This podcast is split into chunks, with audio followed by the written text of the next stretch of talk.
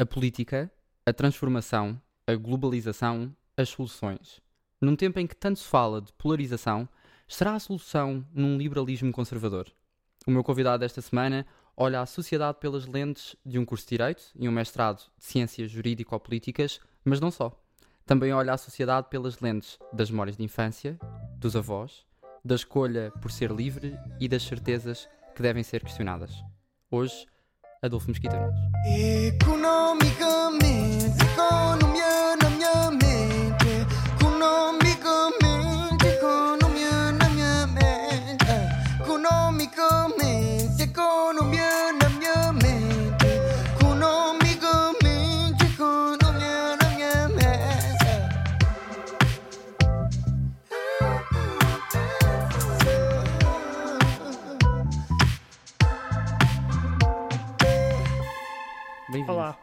obrigado. Bem-vindo ao Fidelidade Studio.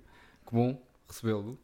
Obrigado. Receber-te. Sim, se faz favor, por tu é na- mais fácil. Ainda estou na correção. Ainda estou na correção. Mas eu prometo que vou lá. É porque eu vou tratar por tu, portanto fica um bocado estranho se, se eu tratar Eu vou lá, eu prometo, prometo que vou lá. Esta é uma altura diz, especialmente difícil para se ser político. Eu acho que ahm, a vida política tem as vicissitudes e as vantagens da política, somando a da figura pública, não é?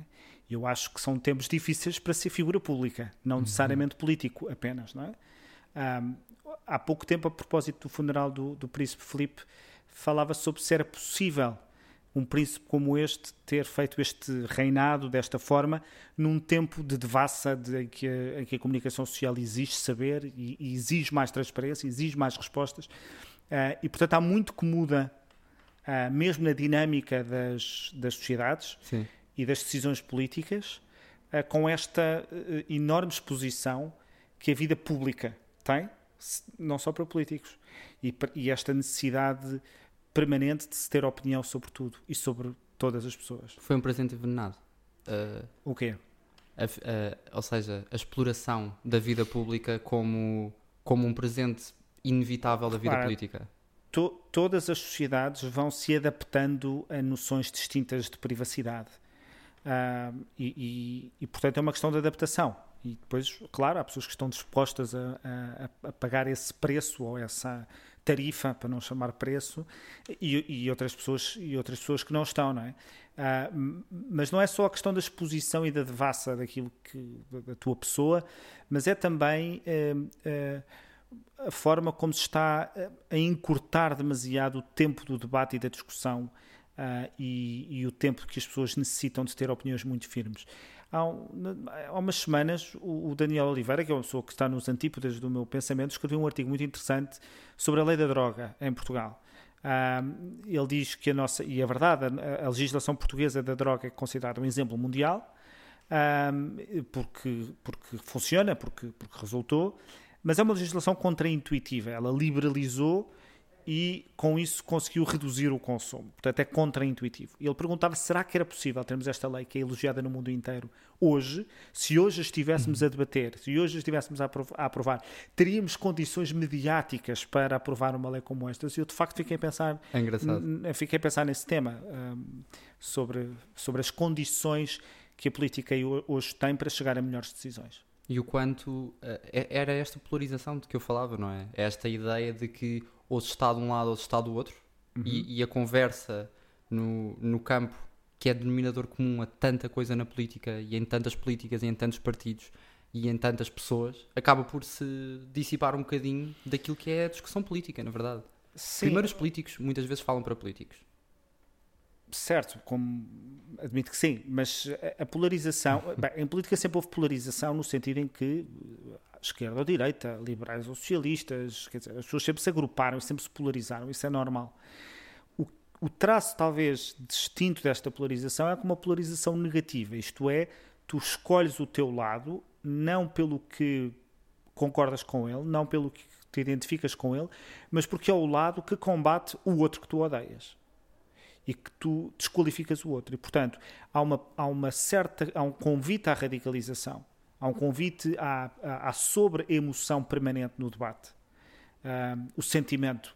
E isto é muito difícil em política. Quando a política começa a ser por sentimentos e não por razão, ah, quando começa a ser moral e não por factos, ah, a discussão torna-se muito, muito mais difícil. Para já, porque é difícil fazer acordos e pactos com pessoas que, quando estás a discutir moral e não estás a discutir factos, e depois porque há uma certa desqualificação do adversário. Portanto, se tu desqualificas o teu adversário, se tu dizes que o teu adversário não é legítimo porque está ao serviço do interesse globalista, ou está ao serviço do interesse judaico, ou está ao interesse do, do marxismo cultural, ou, enfim, cada lado depois tem o seu fantasma, uh, tu, tu tu não aceitas fazer acordos com aquelas pessoas, tu não aceitas discutir com aquelas pessoas e, sobretudo, tu não aceitas o resultado das eleições se forem determinado por aquelas pessoas, porque aquelas pessoas não são legítimas para ti. Exatamente. Uh, e estes são tempos difíceis de essa, é essa polarização. Quando se argumenta com moralidade uhum. uh, e, e, se tenta contrapor com factos, porque é que neste momento as pessoas não veem os factos? Eu, há, há imensos estudos na área da ciência, na área da psicologia, na área da biologia, das ciências comportamentais, eh, que eh, de alguma forma ajudam a perceber que em momentos de insegurança, e nós vamos para a segunda crise há muito pouco tempo, e estamos numa globalização em que muitas das nossas referências nacionais estão a dissipar isso, cria apreensão e vivemos tempos de disrupção permanente e isso também cria apreensão nas pessoas e um sentimento de insegurança. Nesses momentos há uma uh, há uma, uma, tendência para nos agruparmos em quem nos proteja, em quem nos diz que vai impedir tudo isso de tudo isso seja de, quem for. E, exato, e portanto e, e, e, procuramos um inimigo externo para explicarmos, para termos uma leitura mais fácil da realidade, porque ela é muito complexa.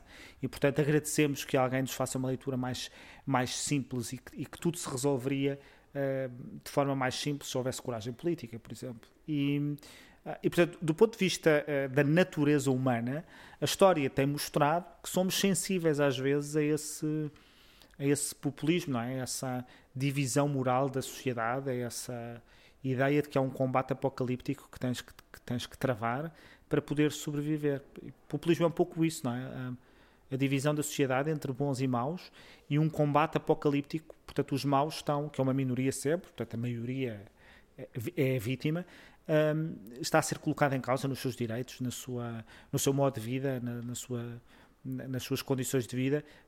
E só um populista pode resolver o problema. É? A maioria é vítima, sempre. É, no discurso no, populista. No discurso populista é esse, de reparares. Uh, quando, quando se fala no povo contra as elites, o povo é a maioria, as elites são, são poderosas, mas são uma minoria. E a formulação que os populistas normalmente utilizam do seu povo, ela é suficientemente genérica para caber lá toda a gente, para toda a gente sentir-se representado. Em Portugal, o, o André Ventura usa a expressão portugueses de bem. E depois, quando é convidado a explicar quem são os portugueses de bem, no fundo somos todos. Tirando violadores, pedófilos e criminosos. Não é? Exatamente. Como ninguém se identifica como violador, sim, sim. nem pedófilo, nem criminoso, a portugueses é de bem, todos, somos todos, todos nós, os outros. Não é?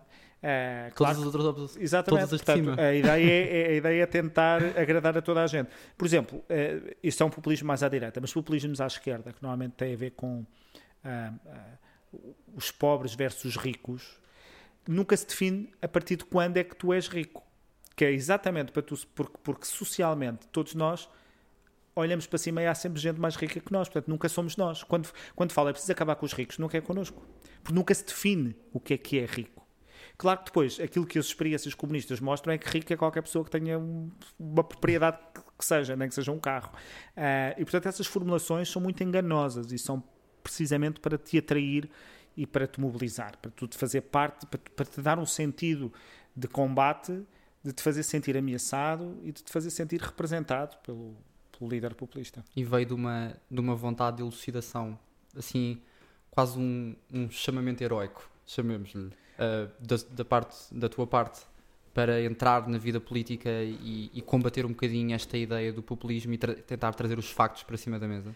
Não, eh, não porque a minha entrada na política é prévia a esta percepção de que as coisas estavam a caminhar para esta polarização e para este populismo, não é? E já tentei definir populismo para não estar só a tirar a palavra populismo um, por tudo e por nada. Um, mas hoje sim, hoje sinto que um, a, a, minha participação política, e por política não tem necessariamente que ser partidária, não é? a minha participação pública, do ponto de vista político, é muito no sentido de fazer este combate contra o populismo, de esquerda ou de direita. Uh, há- há uns anos o Mário Vargas Llosa, num artigo, disse que o comunismo já não é o maior inimigo da liberdade. Não é porque perdeu, porque senão continuaria a ser. E o maior inimigo da liberdade é o populismo. E eu eh, acredito nisso. Portanto, o combate pela liberdade hoje é um combate contra os populismos, contra a superioridade moral em política, contra essa divisão entre, entre bons e maus, contra essa polarização, essa radicalização, ahm, com essa ideia de que a moderação não serve, com a ideia de que a democracia só, só é válida, só é legítima se, se, se votarem as pessoas certas, se as pessoas Servir aqueles propósitos. Exatamente, se não votarem as pessoas certas, os resultados não, não são legítimos. É contra isso que eu é contra isso que eu agora me tenho mobilizado mais. Mas o início, no início, o que é que o apaixona? O início ah, foi mesmo muito no início da minha vida, porque eu desde que me recordo há política na minha vida, há política na minha família, há política nas discussões lá em casa. Nunca fomos uma família de chegar a casa e contar o que se passou e a nossa conversa ser o dia a dia e o nosso cotidiano. Nunca tivemos muita paciência para estar a falar do, do dia a dia da- das nossas existências, mas é para falar país, sobre o telejornal e era a partir do telejornal lançavam-se grandes conversas. E, e, portanto, desde cedo que me mobilizei muito para, para como é que as coisas deviam ser, como é que isto poderia ser melhor. Ah, e isto, como é evidente, quem está em política, isto exige aqui um nível, ah, um certo nível de, de, de vaidade, não é? Porque tu, de alguma forma, presumes que sabes mais do que os outros aquilo, como é que as coisas deviam ser.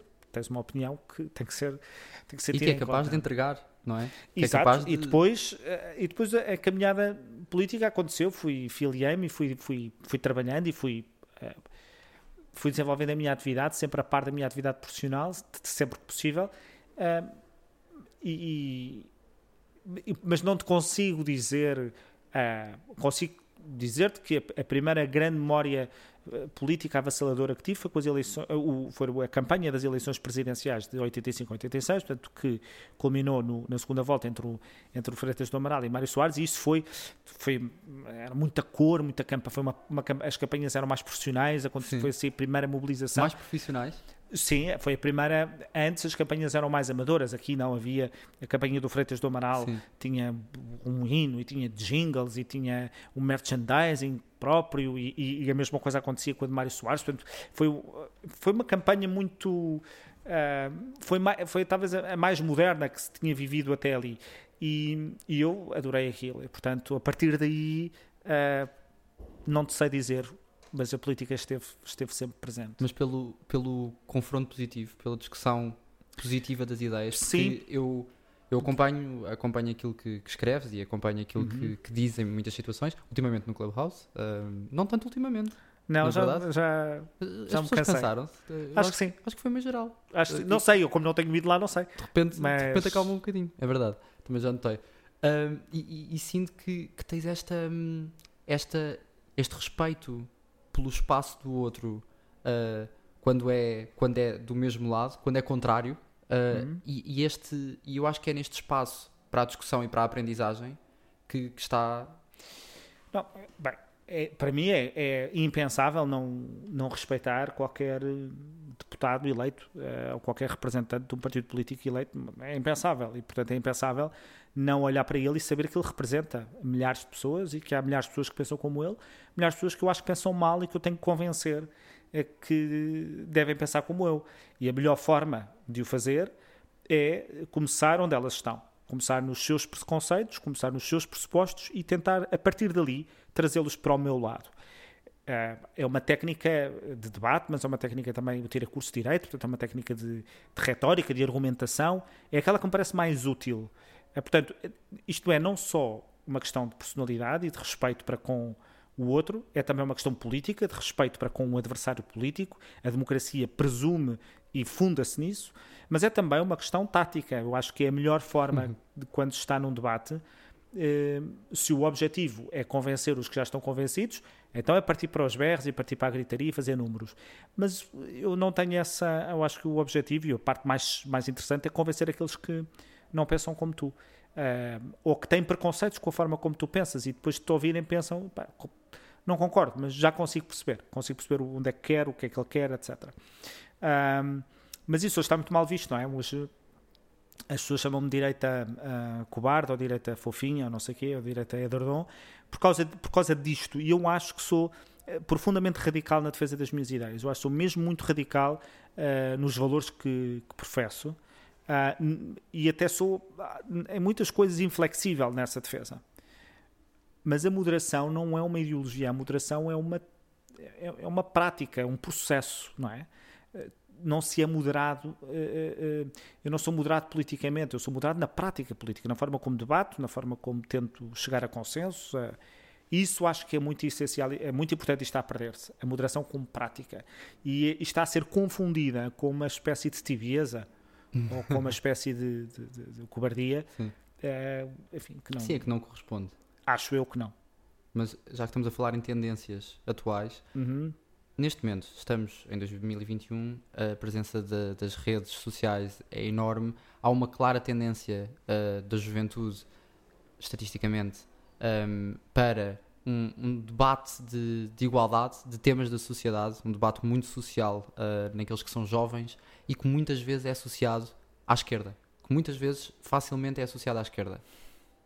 De onde hum. é que isto vem? Não sei se concordo com esse pressuposto. Um, eh, há talvez uma, uma. Não sei se concordo com esse pressuposto. Há talvez uma. Com o pressuposto de que quando se fala de igualdade de género, Sim. quando se fala de um, preconceito, quando se fala de, de, igualdade salarial, são temas que muito mais facilmente as vozes neste momento das redes, ou as vozes neste momento daqueles que são mais jovens, uhum. são não são vozes mais associadas à esquerda do que à direita? Ok. Um, então, aí há várias questões. Há, há uma parte que. Uh, uh, a, a, seguir à crise de 2008, as dívidas soberanas, eu acho de facto que a, a direita defensora da, da economia de mercado e do capitalismo uh, não soube responder pelas consequências da crise não soube explicar, não soube explicar o que é uma diferença entre um capitalismo normal ou um capitalismo de Estado, um capitalismo de compadrio. Não soube explicar uh, como é que uh, os Estados falharam e as economias falharam uh, e a regulação falhou. E, portanto, desertou desse debate e deixou muito espaço ideológico para que a esquerda eh, colocasse em cima da, da, mesa a ideia de que foi o capitalismo que falhou. Esta crise é consequência do capitalismo. Ah, e eu estou em profundo desacordo com, com isso. Aliás, o livro que escrevi, a, a, a, que se chama A Grande Escolha há pouco tempo, é, é, é, procurar vir colmatar uma parte dessa, dessa falha. Isso nas partes económicas. E depois, do ponto de vista eh, partidário, eh, em Portugal, mas noutros países isso não sucede, Uh, por exemplo, a Espanha não, não, sucede, de facto, em alguns temas chamados de costumes, uh, a direita deixou, uh, não, não admite ter discurso sobre o assunto.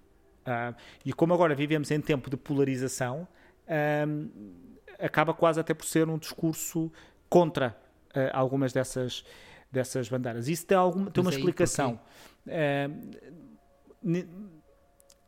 essa, muitas das bandeiras que a esquerda hoje tem têm a ver com, com a identidade, com, com o identitarismo. Uh, e isso é, é, é, profundamente antidemocrático porque é coletivizante, não é? Tu, é tu, uh, uh, há uma frase, eu estou a divagar muito, mas para chegar a este ponto, há uma frase da, da Joacine Catar Moreira que eu acho que define bem isto e, e permite-me explicar. Ela diz: Uma mulher branca, uma feminista branca não me representa nunca porque ela será sempre elitista e racista frase é esta. Mais para a esquerda, para a direita a frase, mas o sentido é este. Estou com segurança no que estou a dizer. E, portanto, esta, o, o, esta frase explica, mostra o quê? Que qualquer a, a, pessoa, por nascer branca, ou por nascer mulher, ou por nascer homossexual, ou por nascer uh, num determinado meio social, é automaticamente uh, colocada um rótulo de vítima ou de opressor, de tem que pensar de uma determinada maneira ou tem que pensar de outra. Portanto, este identitarismo em que tu olhas, que não, olhas para as cadeiras dos assim? Estados Unidos, então é uma, as cadeiras que são lá dadas, quer dizer, aquilo é, é, é as pessoas todas coletivizadas, estudos norte-americanos, estudos de é, depois começam a dividir as etnias e portanto é tudo e há uma e, e isso para mim é antidemocrático e sobretudo tira-te a liberdade e a individualidade. As pessoas quando nascem nascem iguais em dignidade, independentemente da sua, das suas condições, e devem ser livres de pensar o que quiserem. E a direita Mas- reage. mas só- Sim, só- desculpa. Peço desculpa. Mas achar que uma mulher, quando nasce, apenas e só por ser mulher, não tem de pensar 50 vezes em muita coisa antes de sair à rua, antes é- de. Pronto, mas é isso. É, agora Só era, por ser era mulher. esse o ponto. É esse o ponto onde eu vou. E o que é que, o, e o que, é que acontece? Em vez de se contrapor essa, essas, esse identitarismo, essa coletivização, dizendo n- as mulheres não têm que pensar todas a mesma coisa, as mulheres não têm que votar todas a mesma coisa, as mulheres não são um não. coletivo que se represente, ninguém pode falar pelas mulheres, ninguém, absolutamente ninguém. Porém, há desafios da sociedade que podem e devem ser resolvidos não através de políticas de coletivização e de vitimização, mas de empowerment. Isso sim, isso era uma resposta. Mas a resposta que está a ser dada é outra, e é aí que tens razão. É o contra-identitarismo. Quer dizer, o quê? Ah, então estão preocupados eh, com as minorias étnicas. Então e quem é que se preocupa com, com os brancos? Ah, estão preocupados eh, com os homossexuais. Então e quem é que se preocupa com os heterossexuais? Portanto, é, este contra-identitarismo é o populismo de lado, eh, é, é, é o simétrico. Esta é? ideia, aquela ideia de frase de Facebook de agora se uma pessoa for do PSD, sportinguista, eh, é heterossexual e branco, tá, não é? É- É, és automaticamente opressor e és automaticamente eh, alguém esta que... ideia descabida de, que, que eu acho que vem desse sítio. Eu acho que Eu- concordo Vem, vem no fundo de deste- destes dois combates de, por um lado, um populismo muito identitário que te coletiviza, eh, que, te, eh, que te transforma eh, eh, e que te obriga a tomar posição sobre as coisas, e um outro contra-identitário que é a revolta relativamente a isso, mas a revolta, eh, no fundo, é, é dizer assim: bem, eu não gosto das tuas, eh, das identidades que tu me estás a querer impor, portanto, eu, eu vou é pôr as minhas, quando uma e outra estão-se a esquecer que cada um de nós é livre e igual por si. Agora, é evidente, e por isso é que eu acho que faz falta, ah, e, esta, e então aí percebo a tua pergunta, é não se pode negar, nem se pode ter falta de empatia com a circunstância eh, do que é o desafio de ser mulher, ou de ser uma minoria étnica, ou de, eh, ou de ter uma orientação sexual distinta, ou de ter eh, ou de, de vir de- do interior versus os que estão cá. Portanto, não se pode é negar isso. Ah, e não se, pode ter, não se pode ter falta de empatia relativamente a isso. E tem que haver políticas de mobilidade social em que as pessoas, independentemente de quem são e de onde nascem, têm que ter as mesmas oportunidades de subir na vida é? e de lutar pelo seu projeto de felicidade. Até pode não ser subir na vida, pode ser eh, ser feliz.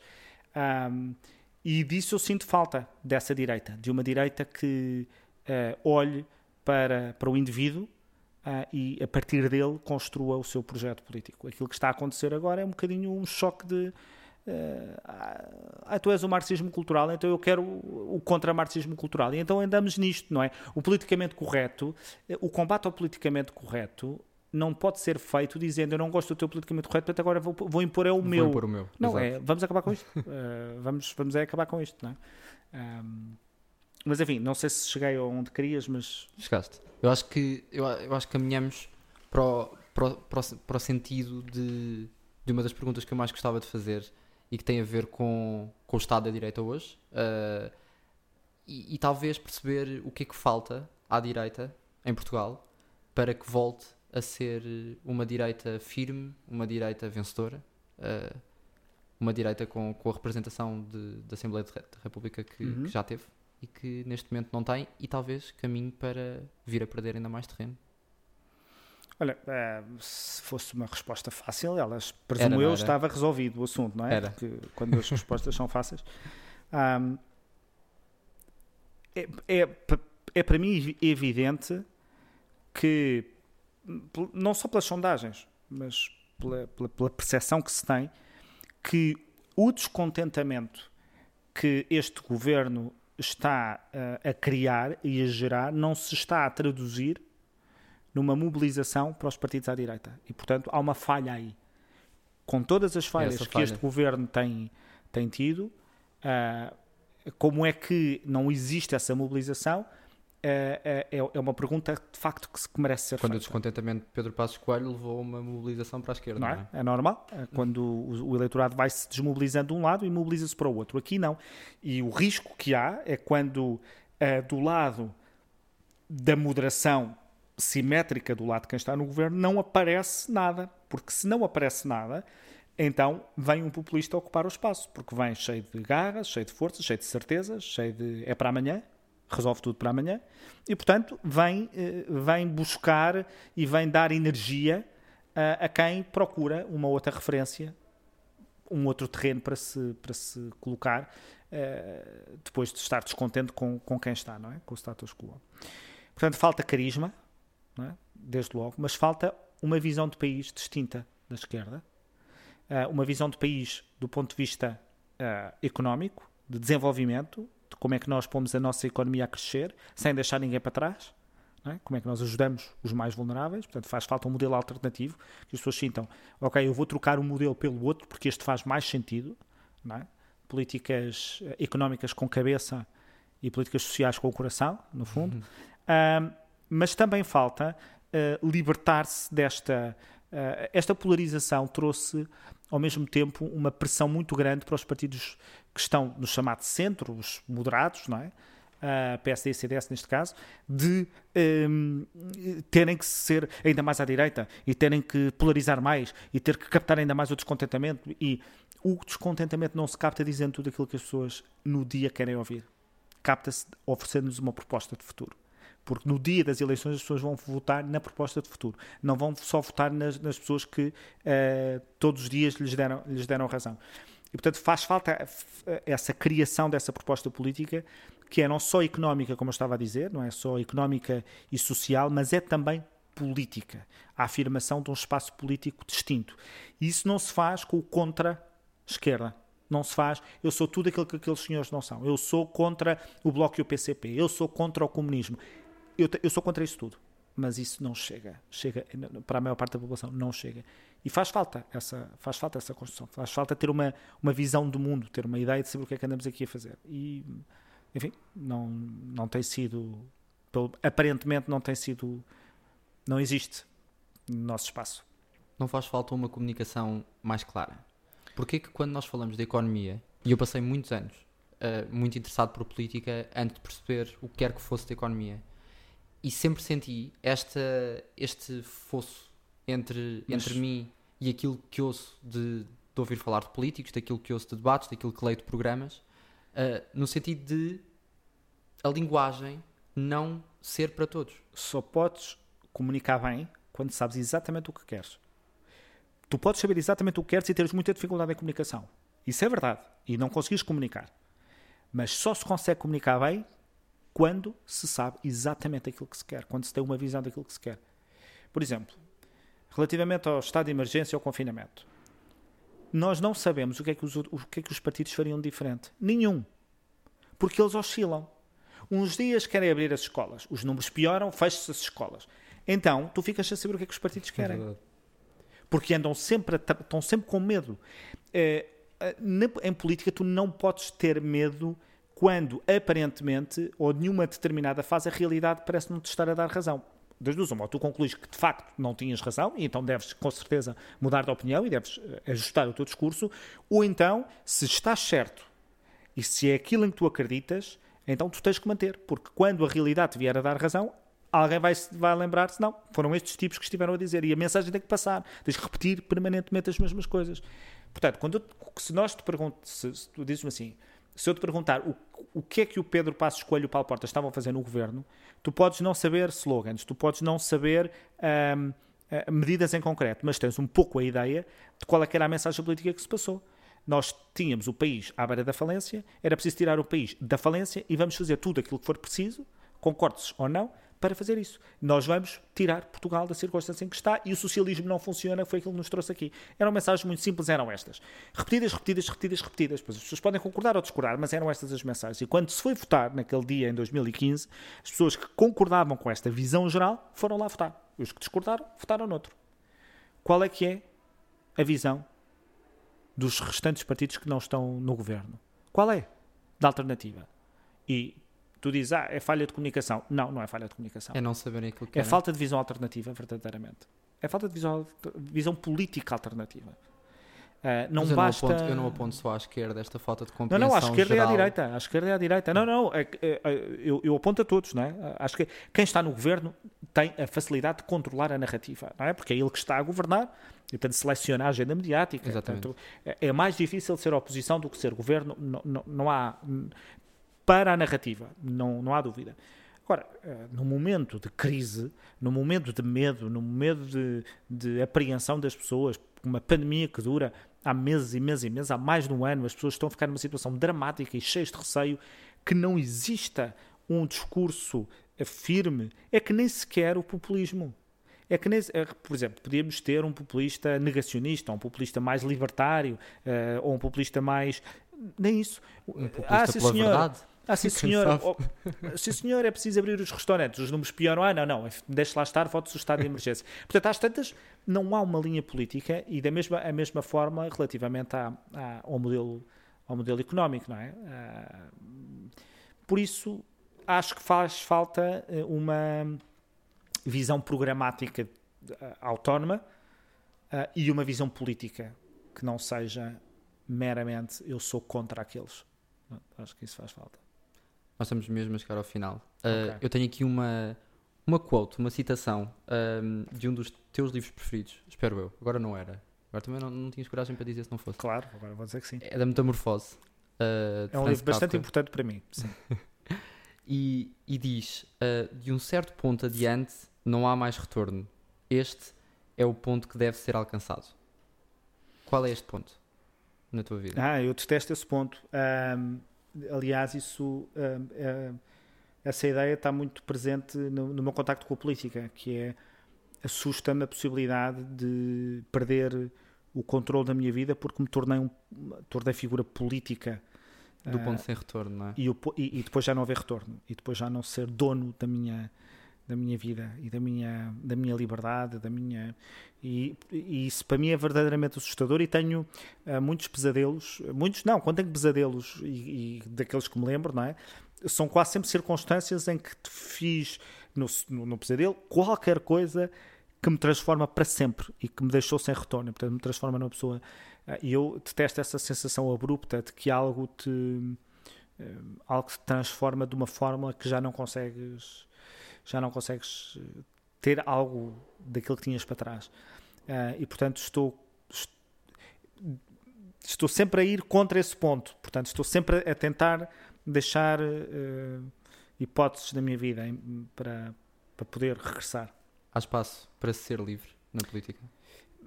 Sim, eh, claro que se achas que vais para a política e nunca vais fazer uma concessão, nunca vais ter de chegar a acordo com outras pessoas, que nunca vais ter que te calar, eh, então acho que tens uma visão errada do que é liberdade e do que é política, ou do exercício da liberdade em política. Ahm, e portanto, o ponto é, eh, e, e como é que isto não se transforma numa visão cínica, não é? é tu nunca te esqueceres da razão pela qual estás na política e ires modelando hum, quando é que são os momentos em que podes ceder ou que deves ceder ah, e outros que não. Eh, talvez um exemplo prático é quando é que um deputado deve ir contra a disciplina de voto do seu partido, não é? Não deve ser sempre. Deve, deve selecionar os- as razões, eh, os momentos em que é, porque há umas que são gratuitas, há umas que não, nem sequer são as tuas causas, ou nem sequer. Portanto, há de haver momentos para, para expressar essa liberdade.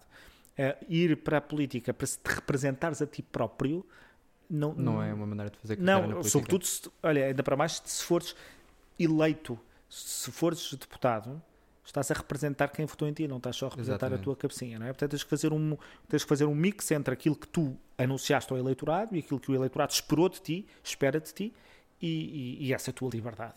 E, portanto, isso é um exercício constante, permanente. Ah, mas é possível ser-se livre em política ah, e a política precisa de pessoas livres. Muito obrigado. Obrigado. Eu. Obrigado.